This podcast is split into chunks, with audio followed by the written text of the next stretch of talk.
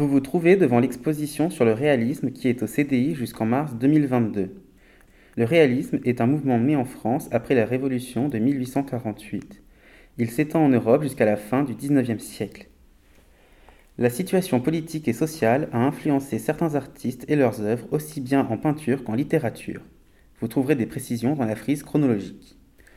Mais qu'est-ce qu'il y a de nouveau dans le mouvement réaliste en peinture? Les sujets évoluent. Les romantiques et les néoclassiques ont tendance à représenter uniquement le passé. Ils s'inspirent essentiellement de la Bible et des récits de l'Antiquité. La beauté est idéalisée et abstraite. Les réalistes refusent cet état de fait. Ils aspirent à donner une représentation objective de la réalité dans laquelle ils vivent.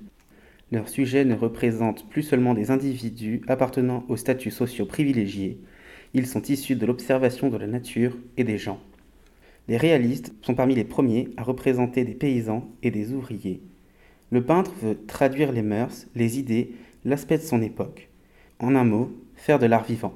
C'est comme ça que Courbet le postule dans son manifeste du réalisme. On a dit que les sujets évoluaient. La hiérarchie des genres évolue aussi. Celle établie par la peinture académique en cours privilégie la peinture historique. Cela se traduit par des scènes d'histoire, de mythologie ou religieuse. Les autres spécialités sont considérées moins nobles. Parmi ces spécialités, on trouve le portrait, le paysage, la nature morte et les scènes de genre, comme par exemple les scènes de la vie de tous les jours ou les représentations de paysans.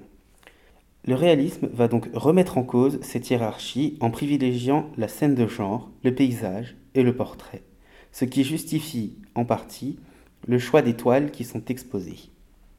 Courbet est considéré comme le chef de file du mouvement réaliste.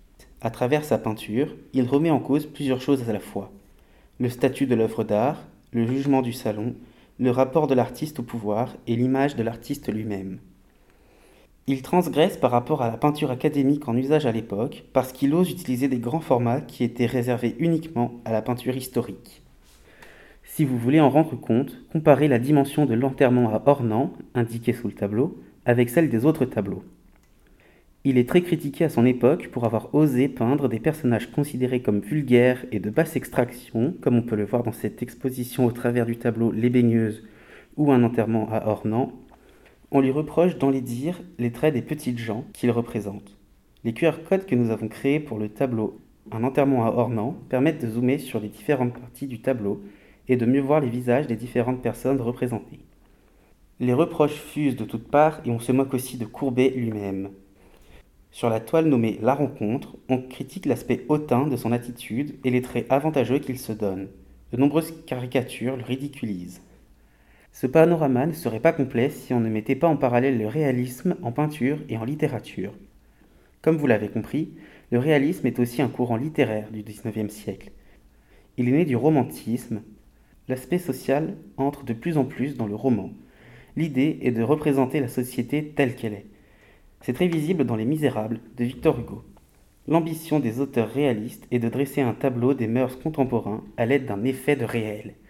Dans Les Misérables, par exemple, la réalité crue des classes populaires est particulièrement visible.